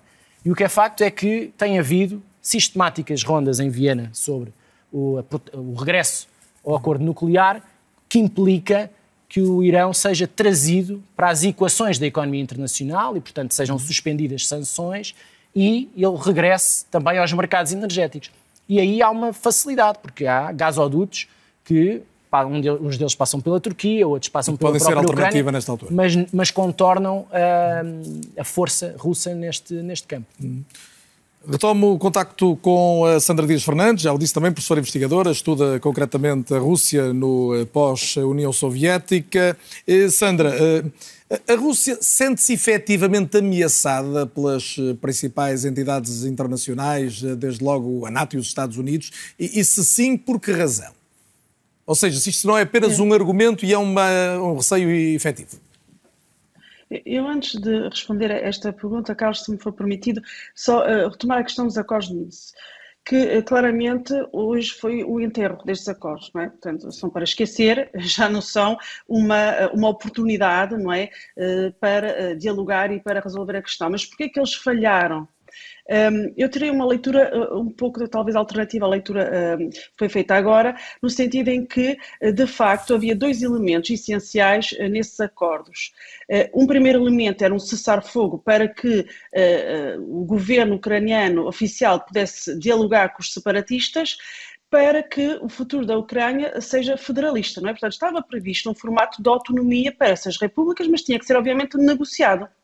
Ora, o cessar-fogo nunca foi verdadeiramente respeitado, como nós sabemos, não é? A guerra do Donbass já custou a vida a 14 mil civis e, na verdade, os facilitadores do diálogo eram essencialmente a França, a Alemanha a Rússia, eh, não estavam eh, propriamente com uma postura absolutamente aberta, não é? Nomeadamente a Rússia, não é? Porque as milícias russas, nós, forças oficiais russas, apoiavam os, separatistas. E, portanto, estava aqui, digamos assim, a receita para o fracasso dos acordos de Minsk. Mas estão, de facto, hoje foi, de facto, o destes acordos, podemos deixar de falar neles, é preciso agora outra solução criativa diplomática. Agora, porquê que a Rússia teme a NATO? Né? Porquê que a Rússia é uma ameaça para a NATO? É, peço desculpa, porque que a NATO, a NATO é uma ameaça para a Rússia, para, para a Rússia é o contrário. É, porque Uh, primeiro, uh, isto não é nenhuma fantasia, não é, nenhuma, não é nenhum mito russo, é algo que está enraizado na forma como a Rússia se reconstruiu como um Estado novo desde 1991. A Rússia é o maior país do mundo que nunca foi tão pequeno na sua história e essa, esse limite, não é, de, essas novas fronteiras da Rússia colocaram uh, à Rússia o desafio da sua segurança, que é muito articulado em termos territoriais. E uh, temos a famosa promessa, não é, que foi feita pelos americanos, não é, os dirigentes russos logo no início dos anos 90, que se a Rússia, uh, enfim, colaborasse, não é, aceitando a reunificação alemã no início dos anos 90, na Europa, não é? E todo o redesenhar do mapa europeu com os novos Estados independentes, inclusive a Ucrânia, os Estados Bálticos, não é? A Bielorrússia, então a NATO não alargaria uh, até às fronteiras da Rússia. Essa promessa não é escrita e não, tem, não sendo escrita, não é? Uh, eh, um, o vento as palavras levou e, portanto, hoje eh, há um, enfim, uma troca de palavras no sentido de se acusarem mutuamente de mentira, não é? Que não foi feita essa, essa ameaça. Mas o que é certo é que eh, nas relações internacionais é também muito importante o sentimento de humilhação e também eh, as percepções de, eh, enfim, de, de, segurança. E todo o espaço pós-soviético, inclusive e particularmente a Ucrânia, eh, fazem parte de um, um imaginário russo no qual um, cada vez mais eh, a importância não é, de assegurar relações privilegiadas com esse, com esse espaço eh, eh, são importantes para que a Rússia readquira um estatuto de grande potência e seja reconhecida para quê? Para sair, para lavar, digamos assim, os anos 90 de humilhação. E o que agravou essa percepção, só aqui para finalizar esta ideia, o que agravou esta percepção é que a Rússia ficou muito desiludida com os quadros de cooperação que desenvolveu com a União Europeia e até com a própria NATO. E uma desilusão não é, do resultado dessa aproximação que houve com, com a Europa, porque ela existiu em quadros institucionalizados muito complexos e elaborados, eh, fez com que a Rússia, em vez de se pensar como potência europeia, que tem uma forte matriz europeia, cada vez mais se pensa como uma potência euroasiática e que só eh, aquilo que é o nosso leste europeu faz parte não é, dos interesses estratégicos da Rússia. E isso justifica de alguma maneira esta, esta invasão da, do território da Ucrânia? Obviamente que nada justifica a invasão da Ucrânia. A Ucrânia é um Estado independente, não é? Eh, com um assento nas Nações Unidas e, portanto, ao, ao, abrigo não é, do enquadramento jurídico internacional construído desde 1945, não é? claramente a Rússia viola a Carta das Nações Unidas. Quais são os argumentos legais utilizados pela Rússia? Utiliza, não é? São aqueles que nós vimos relativamente à Geórgia, como já foi referido uh, por um colega anteriormente, e que também uh, uh, tem a ver sobretudo com um argumento essencial que é onde há russos fora das, ou russófonos fora das fronteiras da Rússia, a Rússia tem que defender, é? tem um dever moral de defender. E, portanto, este é o argumento central e que será o que será utilizado se a Rússia quiser avançar mais ainda eh, na sua, um, eh, na sua projeção de poder no terreno. Sandra Dias Fernandes, agradeço a sua presença também no É ou Não É. Boa noite e muito obrigado. Eh, José Pedro Teixeira Fernandes, o que é que uh, o Ocidente pode fazer em relação à Ucrânia? O que se percebe aqui é, de uma forma algo assimétrica, uma vontade grande da Ucrânia de se aproximar da União Europeia e da NATO e nem sempre uma vontade correspondida. Sim, esse, esse, é um aspecto central da questão que nós uh, normalmente discutimos pouco, porque, na realidade, o, o Ocidente, mais concretamente a União Europeia e a NATO, por corporizam as suas instituições, uh, são inconsequentes nas promessas que fazem à Ucrânia. Vamos ser aqui muito claros e isto normalmente não é dito. Uh, primeiro, a questão da União Europeia. Vamos separar as duas organizações, a NATO e a União Europeia. Uh, nós sabemos que a União Europeia fez uma sucessão de alargamentos, sabemos que a União Europeia tem um conjunto de países que são candidatos oficiais na zona balcânica e sabemos que há potenciais candidatos. Isto está nos documentos oficiais da União Europeia, é consultável a qualquer altura na página oficial da União Europeia. A Ucrânia não consta nem nunca constou disso. Portanto, a primeira pergunta é uh, se há coerência no Ocidente se há coerência na União Europeia com todo o elogio que faz às reformas de democratização da Ucrânia, esse tipo de coisas, uh, o Ocidente, e aqui neste caso a União Europeia, então tem que ser consequente com as suas políticas, ou seja, tem que assumir que há aqui uma política que levará a adesão da Ucrânia à União Europeia. Estamos mais, disto... longe, estamos mais longe ou mais perto disso a partir deste conflito? Uh, para já, seguramente não estamos mais perto. Depende do, do, do resultado final de tudo claro. isto. Até poderemos eventualmente abrir caminho a isso. Agora, há a questão da NATO, que também é altamente ambígua. Porque, eh, no meu ponto de vista, esta discussão à volta da NATO e da Ucrânia é extraordinariamente ambígua e quase uma discussão, em certos aspectos, eu diria surrealista. Eh, porque, eh, na verdade, nós voltamos ao início da aproximação da Ucrânia à NATO. Há uma cimeira em 2008 eh, uma cimeira em 2008, onde, eh, na altura com George W. Bush, eh, há a intenção, a Cimeira de Bucareste, de colocar na agenda a possível adesão da Ucrânia e, da, na altura, da Geórgia. Isto ocorre antes da Guerra da Geórgia. Ora, o que se verificou na altura é que não houve consenso entre os aliados, com a Alemanha, França, Itália, países do Benelux e outros, a oporem-se à adesão dos dois países. E estávamos num, conjeito, num, num contexto geopolítico muito menos complexo para a adesão da Ucrânia do que ela tem hoje. Acho que toda a gente concorda que a situação atual da Ucrânia é muito mais difícil. Uh, portanto, quando nós vemos uh, isto, e quando vemos também, agora ligando um pouco com os acordos de Minsk, que há bocado a Sandra falava, quando vemos que a Ucrânia não fez também uma alteração da Constituição por toda essa complexidade uh, que, se, que, foi bem explicada, e pronto, e sobretudo também senti que os acordos de Minsk foram quase uma imposição e não se rever neles. Há, há aqui um conjunto de detalhes que não, não é possível elaborar. E não é o mais relevante agora, sem dúvida. Sim, não é o mais relevante agora, mas inscreveu na sua Constituição a adesão à União Europeia Europeia à NATO. Ou seja, este é um aspecto importante para esta questão. Uh, os Presidente da Ucrânia, o Parlamento da Ucrânia, uh, o seu governo tem a obrigação política externa, que isto é uma coisa até sui generis, de prosseguir a adesão à NATO e à União Europeia.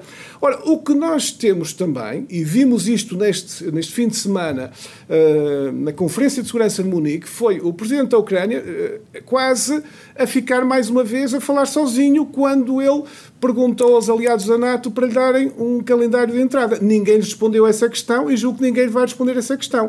O que, na realidade, esta ambiguidade do Ocidente em relação à Ucrânia coloca a Ucrânia um terreno de batalha entre o Ocidente e a Rússia, que eu julgo que não é de todo o interesse da Ucrânia. Como é que Vladimir Zelensky está a sair no meio disto, Ana Isabel Xavier? Eu julgo que até se está a, a, a portar muito melhor do que seria a expectativa de muitos, tendo em conta o perfil que ele apresentava eh, antes de e a ser... falta de experiência. E a falta de experiência, não é de todo um político de carreira.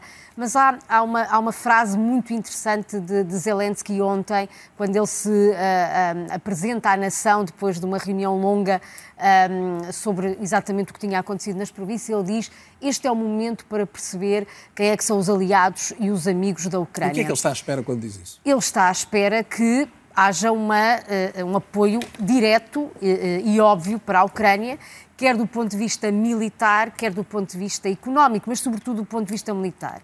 E quer que também, de forma muito clara, os aliados e uh, os, os amigos da Ucrânia não façam nesta situação aquilo que fizeram em relação à Crimeia porque para a Ucrânia há muito este sentimento de que foram completamente abandonados com a Crimeia, que o Ocidente perdeu completamente a expectativa de recuperar uh, a, a Ucrânia, a Crimeia, e que desde 2014 esta guerra a leste é uma guerra uh, ucraniana a solo, uh, numa perspectiva quase até de, de abordagem de soberanias mutuamente excludentes, em que a Ucrânia se considera e bem um Estado autónomo e soberano e a Rússia não considera que a Ucrânia deva ser esse Estado autónomo e soberano e exatamente esta é a prova, Vladimir Putin diz, esta é a prova que a Ucrânia nem sequer se consegue defender a si própria, não consegue defender o leste do seu uh, território. E portanto eu acho que também nós uh, temos tido alguma tendência muitas vezes por demonizar a figura de Vladimir Putin, mas a sua estratégia, no meio, eventualmente, até de alguma irracionalidade, loucura, a verdade é que há aqui um racional muito claro para Vladimir Putin. Putin quer voltar a reescrever a história. Ele considera o, a dissolução da URSS o maior desastre geopolítico do século XX, ele disse-o já uh, por diversas vezes, e também, como a Sandra Fernandes dizia aí muito bem, a, Rússia, a Federação Russa neste momento encontra-se com o seu território mais limitado sempre e, portanto, a extensão da sua área de influência é vital para que a Rússia seja encarada como uma grande potência. E é por isso que também que ao longo de todo este processo, um dos principais objetivos políticos de Vladimir Putin era ser encarado como um entre iguais. Daí a sua necessidade e preferência por falar diretamente com Joe Biden, com a superpotência dos Estados Unidos, não obstante terem passado por Moscovo a vários líderes políticos mundiais, nomeadamente líderes da União Europeia e, Sim. nomeadamente, França e Alemanha Alemanha, que são signatários do Acordo de, de Minsk. Só uma, uma, última nota, porque foi aqui falado várias vezes a questão da União Europeia. Eu queria apenas recordar que em 2004 a União Europeia celebrou uma série de acordos bilaterais no âmbito de uma política mais extensa, chamada Política Europeia de Vizinhança.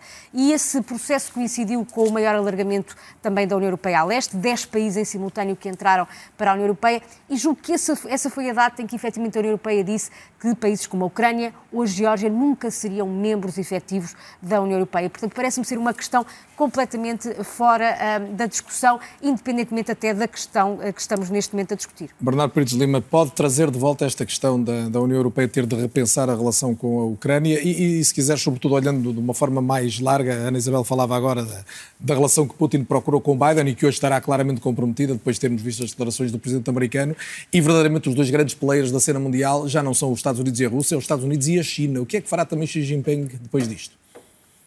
Uh, não é só essa cimeira com o presidente Biden que ficou adiada, é também a cimeira que já estava agendada do secretário Blinken com o secretário ministro Estrangeiros Lavrov, Lavrov, que ficou hoje também sem efeito. Um, do ponto de vista chinês, a China é um garante uh, das regras internacionais de manutenção da integridade territorial dos Estados. Eh, é o maior parceiro comercial da Ucrânia, como é o maior parceiro comercial da Rússia.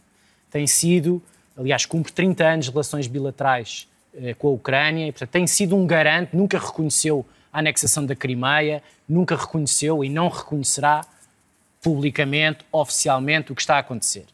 De qualquer das maneiras, eh, olha para uma, uma, digamos, uma prisão norte-americana dentro deste novelo no centro da Europa, no leste da Europa, como... Hum, uma prisão quer dizer os Estados Unidos presos sim, uma, a esta, regressa a esta, à atenção à frente leste, uh, com uma cimeira da NATO em junho que vai traçar uh, a estratégia para o resto da década e, portanto, vai colocar a Rússia e não a China como a prioridade estratégica, como a grande ameaça, digamos assim. e, portanto, resguarda, desse ponto de vista, a passada dos Estados Unidos no Indo-Pacífico. Acho que é uma, uma visão demasiado eh, otimista, porque os Estados Unidos têm capacidade para os dois tabuleiros ao mesmo tempo. Podem errar a passada, mas têm essa capacidade e têm essa vontade. Ninguém, ninguém tem uma. Uh, Portanto, aí pode haver erro de cálculo dos chineses, pensando que os americanos Sim, vão estar aí essencialmente. De qualquer das maneiras, é uma distração conveniente. Um, de qualquer das maneiras, também, até porque este último mês trouxe a, a, público uma declaração conjunta que coincidiu com o início dos Jogos Olímpicos de Inverno em Pequim, sino-russa. O presidente Putin foi a Pequim e fez uma declaração conjunta escrita muitíssimo ambiciosa, estratégica, sobre várias dimensões. Não é uma aliança militar de defesa mútua, mas uh, traça por longos anos uma estratégia energética, e ia perguntar-te isso. Hoje, foi muito, hoje e ontem foi muito falado o, entendimento também da base energética, procurando escoar já a parte do de produto russo, maneiras, que esta... pode não vir para o Ocidente e poder, e poder se destinar-se Via Cazaquistão, via outros pipelines que estão Já era a Rússia a preparar isto? É, também? preparar alternativas como todos estão a preparar. Claro. Só aqueles que estão 100% dependentes da energia russa que têm mais dificuldade. Agora, o próprio debate da energia nuclear regressou em força a partir do momento em que a Comissão Europeia a considera como uma energia limpa. Os franceses declararam logo aberta a época das centrais nucleares outra vez. Acho que é mais difícil com o governo tripartido, a coligação alemã, que esse debate regresse. Os verdes têm muita força, os verdes tiveram muita força nesta questão do Nord Stream 2, porque o Nord Stream 2 o que estava, digamos, encalhado era na dinâmica interna do SPD. O SPD tem uma, uma frente russófona, digamos assim, muito à Mas flor da pele. Mas a presença do Schroeder como consultor um da Gazprom, consultor, é simbólico, consultor e mais qualquer coisa. Assim. Uh, portanto, é sensível e é, são os verdes e os liberais que desbloqueiam, não é? Desbloqueiam no sentido de ter uma assertividade maior em relação à Rússia. Mas sim, uh, a relação sino-russa tem aqui um empecilho, mas não é um empecilho, uh, digamos que mine outras dimensões da relação, se calhar mais, mais relevantes. Deixa-me só dizer, porque eu acho que é muito interessante estarmos constantemente a veicular eu sei que é interpretativo do ponto de vista da análise e também o faço, meto esse, esse, essa análise abundantemente, que é tentar perceber o que está por trás da lógica das passadas, do pensamento do Sr. Putin ou da, da Rússia pós-soviética e do regresso a, a determinado tipo de a, reconquista do seu espaço territorial. Mas se nós tivermos esse mesmo argumento para todos os países que tiveram impérios ou que tiveram grande uh, implantação territorial, até extracontinente europeu, tínhamos o mundo constantemente a redefinir onde é que estavam as origens da fronteira, a tentar recaustar mitologias imperiais do passado e estávamos em guerra permanente uns com os outros. É por isso que há regras, é por isso que há a Carta das Nações Unidas, é por isso que há acordos multilaterais. Um dos acordos que ninguém falou aqui foi o Acordo de Budapeste de 94 que permitia a desnuclearização acompanhada da Ucrânia em favor da sua integridade territorial. E um dos signatários desse acordo foi a Rússia. Portanto, a Rússia já violou também vários acordos. General eh, Arnaud Moreira lembrou há pouco a sua participação na, na NATO. Um, eh, a NATO está a reganhar importância com este conflito. Aparentemente, depois de, de uns anos na sombra, eh, Putin dá aqui um, um alento novo à Aliança Atlântica. Pois está. Eh, durante a minha passagem pela, pela NATO, houve um, períodos muito complexos de definição de qual era a sua missão e a sua importância. E quando olhamos para uma organização como a NATO, quando olhamos para o tipo de equipamento, de armamento, de organização que tem e a colocamos em missões de paz, estamos claramente a desfocar o principal objetivo de uma organização destas de defesa mútua, colocando ao serviço de uma missão porque não encontramos ainda, eh, não retornamos à missão original. Ora, aquilo que Putin vem fazer em poucas semanas, é tornar a dar visibilidade à NATO, a tornar a dar visibilidade à liderança americana na NATO e o reforço. E quando víamos esta presença, até no mapa que, que a Ana Isabel ajudou a, a, analisar no início, esta presença da NATO, isto tem a ver mais com essa vocação natural? tem, tem, tem dois aspectos que têm a ver com aquilo que eu falei sobre as capacidades. Quando nós olhamos para aquele mapa, se olharmos, por exemplo, para a Polónia, a Polónia tem um fator de amortecimento territorial muito grande, tem aquilo que eu chamaria uma profundidade estratégica. Mas já os países bálticos não têm praticamente profundidade estratégica. Isto é, a Rússia em 24 horas chega, chega ao Báltico. Isto é, não há tempo de reação. É por isso que o pré-posicionamento de forças é absolutamente fundamental nestas situações. Isto é, nós não estamos lá apenas por uma questão de, de, sinal de solidariedade para com os países bálticos. Estamos também por uma questão de eficiência. É que não é possível defender os países bálticos de uma, de uma invasão russa se não tivermos tropas já pré-posicionadas lá porque estes países não têm profundidade estratégica. Portanto, em resumo, a NATO reganhou um vigor novo. E o reganhar deste vigor novo mostrou as fragilidades da Europa. Porque a Europa, como joga apenas com estratégias de natureza indireta, porque não tem uma força militar, militar. nem vontade de a aplicar, está mais uma vez dentro do chapéu de segurança, dentro da bolha de segurança que os Estados Unidos uh, fornecem. E, portanto, isto coloca mais uma vez que, do ponto de vista da segurança europeia, os Estados Unidos são a liderança. E, e a Europa não e tem isso deve forçar a Europa a uma reflexão sobre esse assunto? Sobre Eu julgo que esta... Uma, essa... uma autonomia estratégica de que se fala tantas vezes? A Europa tem capacidade militar mas não tem entendimento político para utilizar a sua capacidade de natureza militar. Agora até tem menos é, capacidade militar desde o Brexit, não é? Se nós, exatamente, exatamente. Era talvez a maior capacidade militar que existia residente na União, na, Euro, na, na União Europeia.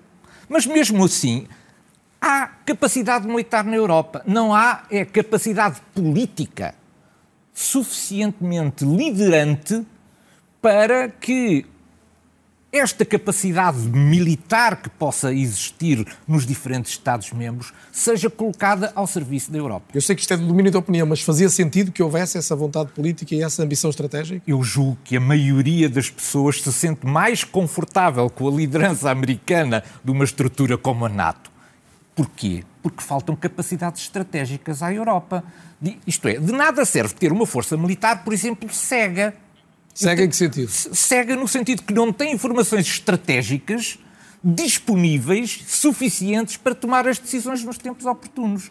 Passámos o tempo, durante, estes, durante este tempo de crise, a ver fotografias de satélites disponibilizadas pelos Estados Unidos. Portanto, a informação estratégica é... Estratégica estamos a falar para quem não percebe, de informações, de inteligência... uma observação permanente do território, que permite tomar as decisões adequadas nos momentos de crise. Nos momentos... ver movimentações de força em tempo que nos permitam uma resposta adequada. Porque ter uma capacidade militar cega não serve para nada. Vamos chegar sempre tarde quando as decisões já foram tomadas, as forças já foram deslocadas e já não vamos lá fazer nada porque chegamos, chegamos tarde. Portanto, eu, eu julgo que os países da antiga União Soviética, a primeira coisa que quiseram foi ficar debaixo do chapéu de segurança fornecido pelos Estados Unidos. E depois virá a União Europeia. Mas primeiro a segurança. Pedro Brinca, a sua leitura sobre isto e desde logo até que ponto é económica também esta opção? De, da... de, não, de não avançar em termos militares de uma forma tão decidida em termos europeus? É mais histórico, é mais económico?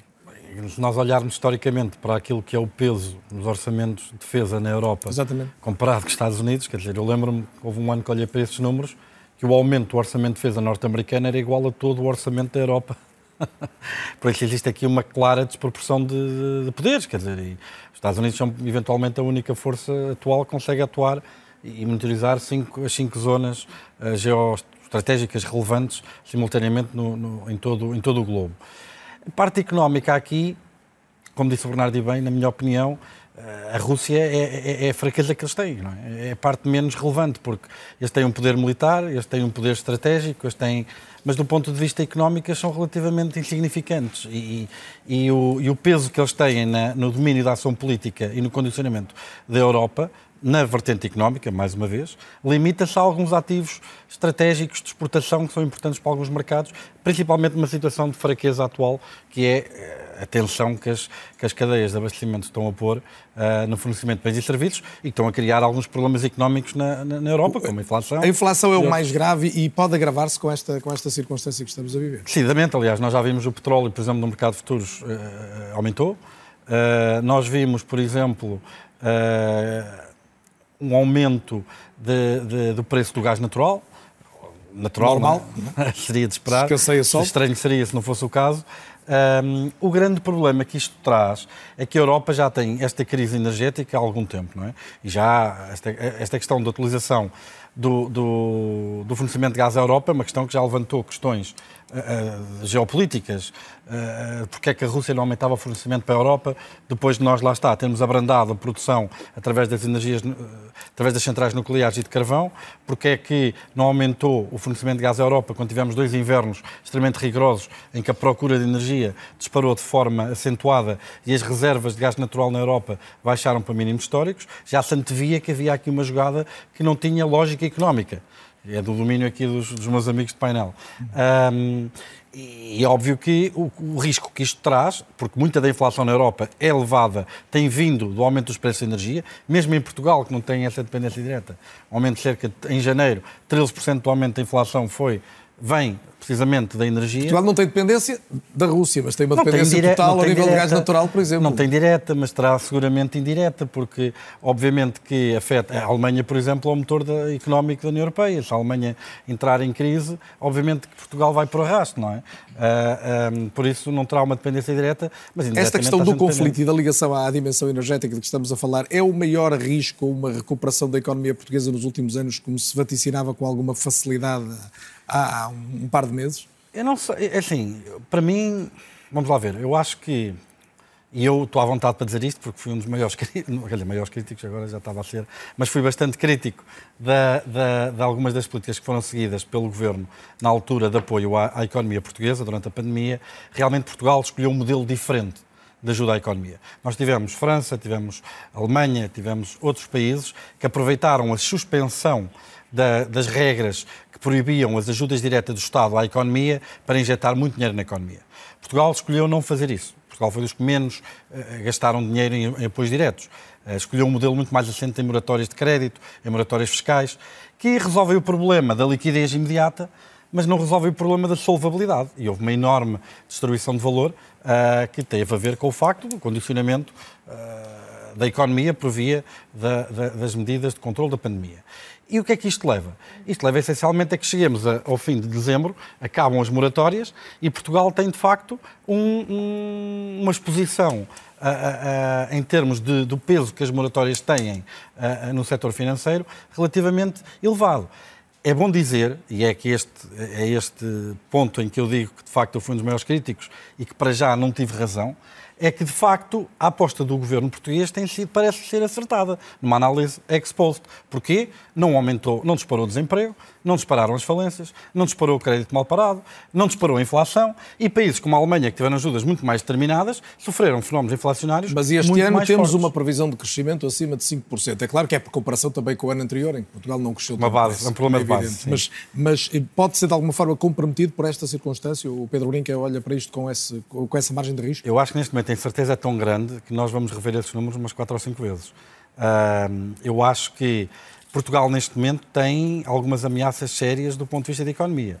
Como eu lhe disse, para já esta aposta parece ter sido bem sucedida, mas é bom lembrar que se 25%, isto são números cerca de meio do ano passado, um estudo da Bruegel, uh, se 25% do crédito que está sob moratório, ou estava sob moratório o ano passado, entrar em incumprimento, nós estamos a falar que o total de crédito mal parado no sistema financeiro português é igual ao total, ao total de toda a capitalização bolsista, toda a capitalização dos bancos, incluindo provisões.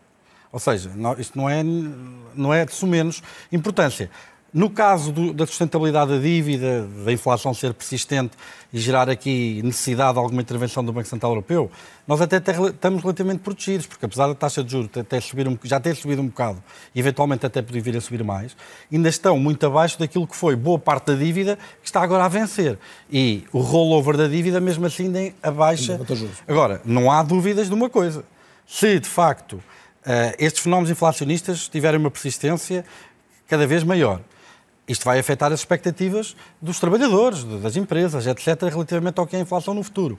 E vão desencadear-se um conjunto de negociações salariais que vão empurrar a inflação e podem, no limite, aumentar o custo do trabalho, o que depois gera, por sua vez, mais inflação. E se esta espiral inflacionista se instalar, não há dúvida nenhuma que o Banco Central Europeu vai ter que intervir. E aí o risco é que, se a taxa de juro subir acima do que é a taxa de crescimento da economia portuguesa, a única maneira disto ser sustentável é a economia ter um orçamento, um, um superávit do orçamento de Estado que existiu uma vez em democracia desde o 25 de Abril. Veremos. Estamos neste contexto, a verdade, Pires de Lima, a encontrar alguma hipótese de fazer esse debate sobre a segurança europeia e uma estratégia autónoma da Europa ou é completamente inviável nos tempos mais próximos? Tem sido um mote de atuação do Presidente Macron. Ele, do ponto de vista diplomático, é talvez o mais enérgico, um, tem uma ambição, até porque tem o semestre da presidência do Conselho da União Europeia, uh, tem programaticamente a ideia de transformar as conclusões da, da Conferência sobre o Futuro da Europa numa espécie de abertura minimalista, mas interessante, da revisão dos tratados. Diz que tem alguns Estados com ele, vamos ver eh, como é que esse debate se prolonga no, no tempo que margem é que tem para haver um certo consenso nesse sentido, nomeadamente nas questões uh, de competências na saúde para a União Europeia, competências em gestão de fronteiras, uh, todo o processo de reindustrialização, que também é um dos motes da autonomia estratégica, muitas vezes reduzimos a autonomia estratégica como no campo da defesa, mas há outras dimensões, o campo energético, com mais diversificação das fontes e da própria carta energética, Uh, portanto, a pandemia e todas estas ameaças são uh, alarmes que soam mais cedo ou mais tarde, mas têm soado e tem havido, pelo menos no papel e em algumas intenções de alguns líderes, a ideia de que é preciso pensar nisto estrategicamente, cozendo várias peças. É evidente que quando estamos com uma, uma passada russa destas, há determinadas dimensões que ficam muito mais expostas. Mas há outras, nomeadamente a tecnológica, capacidade mais endógena de uh, estar nas cadeias logísticas de abastecimento, cadeia de valor, nomeadamente industrial, com matérias-primas uh, mais de proximidade até geográfica. Uh, utilizar melhor o mar, por exemplo, para nós é caro, do ponto de vista económico e científico. Portanto, há aqui vários debates a acontecer, não há é todos a remar para o mesmo lado. Mas isso nunca houve. Nunca houve. As questões africanas são mais importantes para alguns Estados-membros, as do leste para outros. Recentrando, até assim estamos a entrar será. na reta final, e eu queria a tua opinião assim da Ana Isabel e também do, do Teixeira Fernandes, que é. é do que sei, o que sair deste conflito, e é evidente que estamos aqui no campo de, de uma absoluta improbabilidade de, de adivinhação, eh, mas admitindo que o mais provável é que Putin não queira, obviamente, conquistar todo o território da Ucrânia e queira aumentar apenas a sua influência na região sul e, e sudeste, eh, o que é que se altera na, na ordem mundial eh, com, com, isso? Não, se percebe novamente, depois de 2008, volto sempre à Geórgia, exemplo da Geórgia. não foi propriamente um episódio E já foi também por um receio de que a Geórgia se, se, se juntasse mais ao Ocidente. É? A motivação de Putin foi a mesma.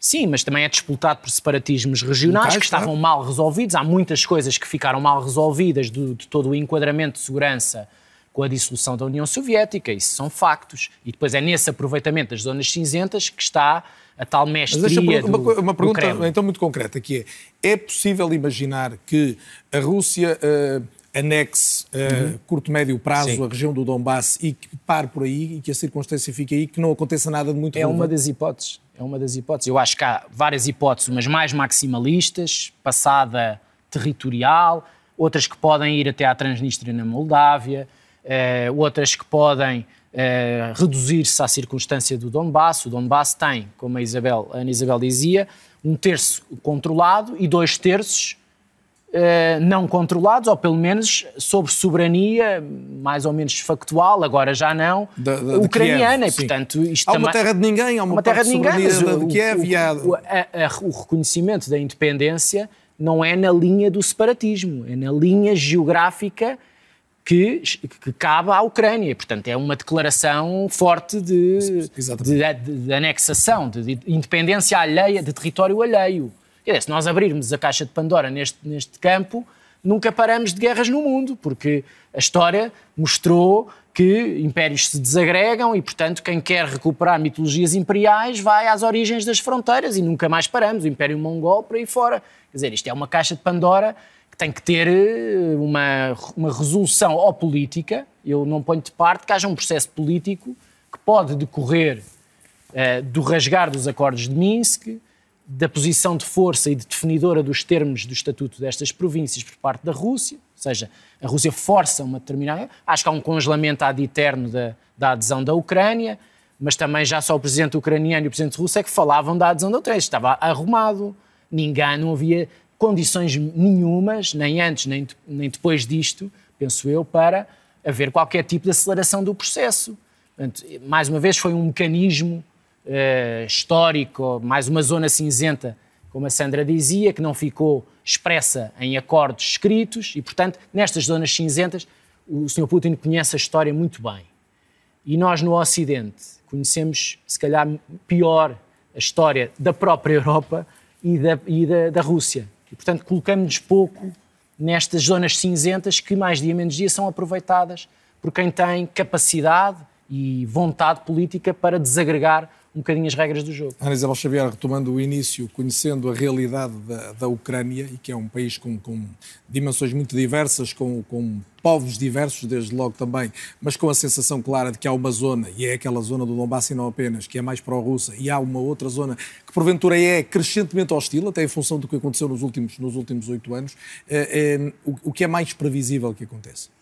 O previsível é o imprevisível, não é? Portanto, nós não temos efetivamente aqui nenhuma noção dos cenários que se podem adivinhar.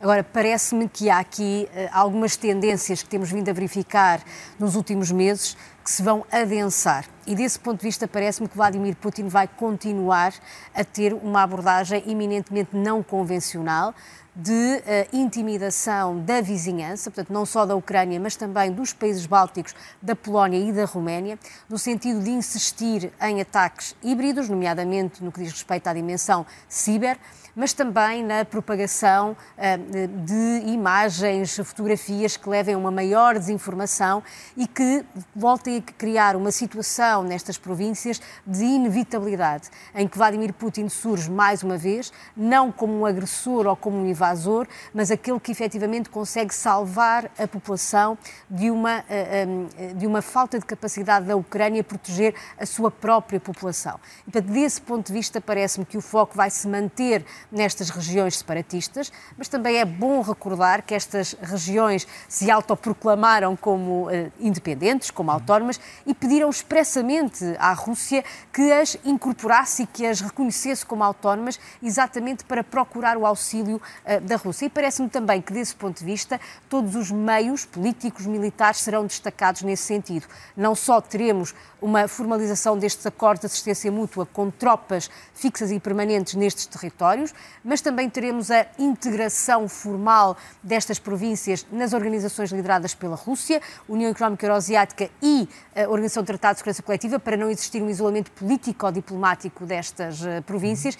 E diria que nesta questão de passada, uh, vamos eventualmente também tentar desviar a atenção mais a sul, exatamente para, para, para as manobras que poderão ser feitas entre a Crimeia e estas províncias, nomeadamente utilizando o mar de, de Azov. Mas também só uma última nota, porque falou-se aqui Sim, muito da, da, questão da, da, União Europeia. Apenas recordar também, em complemento com o que o Bernardo disse, que há um debate que se está a precipitar na União Europeia que tem a ver com a apresentação de um documento importante, que é a Bússola Estratégica, que é mais um documento que pode nos ajudar à União Europeia para nortear essa dimensão da autonomia estratégica, mas também diria aquilo que digo sempre aos meus alunos: não podemos esperar das organizações internacionais aquilo que elas não são, e no âmbito da União Europeia, claramente a tensão entre intergovernamentalismo e supranacionalismo faz com que a vontade política, como o Sr. General dizia muito bem, eh, mande tudo no final do dia, e de facto a União Europeia é sobretudo um ator de gestão de crises, muito nunca bem. será a NATO NATO e nunca intervirá uh, na dimensão da NATO. José Pedro Teixeira Fernandes tem um pouco mais de um minuto, mas gostava de lhe perguntar que lição principal é que já devemos ter tirado do que aconteceu nas últimas semanas.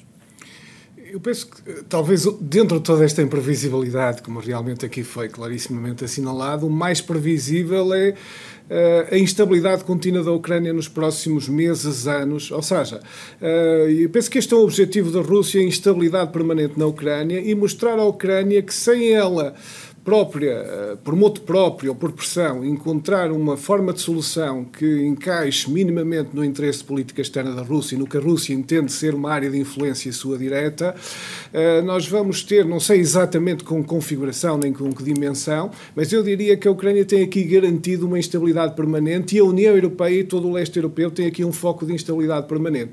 Neste sentido é que me parece que mais tarde ou mais cedo só vejo aqui uma saída possível. A União Europeia e a NATO vão ter que negociar com a Rússia algum entendimento, mesmo uh, coisas que neste momento estão eventualmente fora das negociações, até porque uh, as tendências mundiais, e que há bocado aqui também foram referidas da China, e se conjugarmos tudo isto, levam provavelmente gradualmente que, se isto se confirmar, é que seja a Europa que tenha cada vez mais este problema nas mãos e eventualmente os Estados Unidos, até por razões de outras pressões de maior dimensão, não se poderem concentrar nesta frente. Eu julgo que é no interesse da Europa começar a pensar seriamente em ter um plano que possa resolver isto, porque até agora não teve nenhum. E é um dos dados que abordamos também aqui já ao longo dos últimos minutos. Agradeço a presença de José Pedro Teixeira Fernandes e aqui comigo em estúdio também do Bernardo Pires de Lima, de Ana Isabel Xavier, Pedro Brinca e do General Arno Moreira. Foi um gosto tê-los na RTP esta noite. Olhamos o que pode resultar do conflito que se anuncia iminente entre a Rússia e a Ucrânia, sobretudo em termos de consequências geopolíticas e, designadamente, para a Europa, na qual, obviamente, Portugal se inclui. Como sempre, tem o essencial do É ou nas redes sociais, no Instagram e no Twitter. Pode ter também sempre o programa disponível no RTP Play. Fica essa recomendação e estamos ainda em podcast nas plataformas mais habituais. Portanto, a todo momento pode ver ou rever. Este é ou não é. Já sabe que o encontro é semanal, mas hoje tenho que fazer este alerta é que na próxima semana é terça-feira de Carnaval, não estaremos aqui. Voltamos, pois, daqui a 15 dias. É ou não é? Volta a ser dentro de duas semanas. Boa noite